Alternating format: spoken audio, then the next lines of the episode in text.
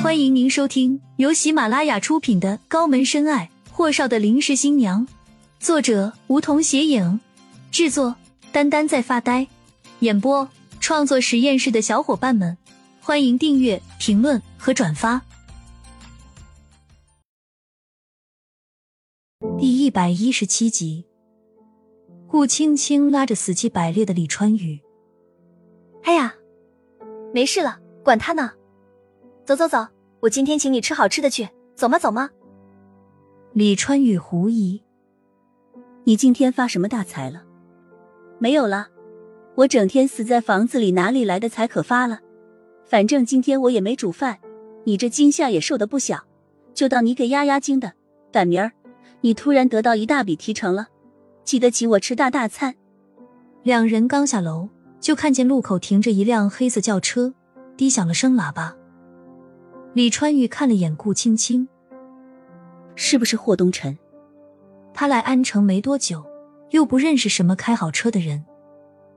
顾青青拧眉，应该不是他。霍东辰最近不知道是怎么了，找他的时候总是鬼鬼祟祟的走侧门，大多都是晚上，即使偶尔白天也是全副武装着，生怕被什么人看见了。怎么可能开车到这里招摇过市？见他俩马上要绕过车子离开，厉谨言直接推开车门下车。青青，顾青青和李川宇回头的同时，两人都是先僵直了几倍。李川宇只想撒腿就跑，太丢脸了。可顾青青倒没有他那么大反应，须臾便看向厉谨言：“厉总，您怎么是路过吗？”厉谨言今天穿了套卡其色的休闲服。整个人显得也更加年轻有朝气了很多。不过话又说话来了，人家厉谨言本身就不老好不？厉谨言斜靠着车门，嗯，正好路过就停下来看看。你们还没吃晚饭吧？都被他看出来了，难道还能撒谎不成吗？顾青青使劲拽了把李川宇，那家伙这才咬着牙转过来，弱弱道：“厉总好。”厉谨言看向李川宇，点了点头，嗯了一声，而后说：“我也没吃饭，走，一起。”李川宇又不笨，就凭女孩子的第六感，厉谨言也不是来请他吃饭的。顾青青一个辞了职的人，一句话，他就进了历史最高端的专柜。厉谨言怎么可能对员工平白无故那么好？人家丫头果真是聪明的很，故意抹了下包，惊呼：“呀！”我没带手机，正好我阿妈要给我打电话的，我先回去接电话了。青青，你和厉总一起去吃饭，顺便给我带一份回来，好不？说完，麻溜的溜了回去。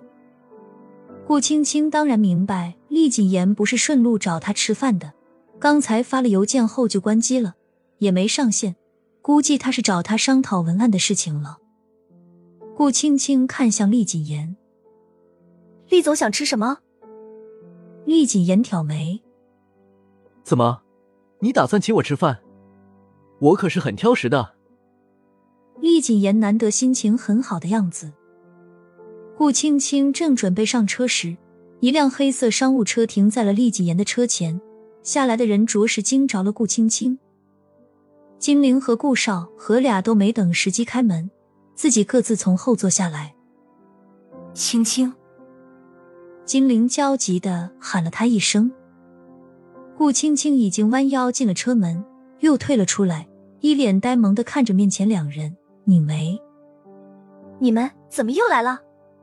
我都说了，你们认错人了，你们怎么就不信呢？”边上的厉谨言手扶着车门，淡淡的看着面前的这几个人，似乎一点都不觉得奇怪，就那么平静的看着他们三人。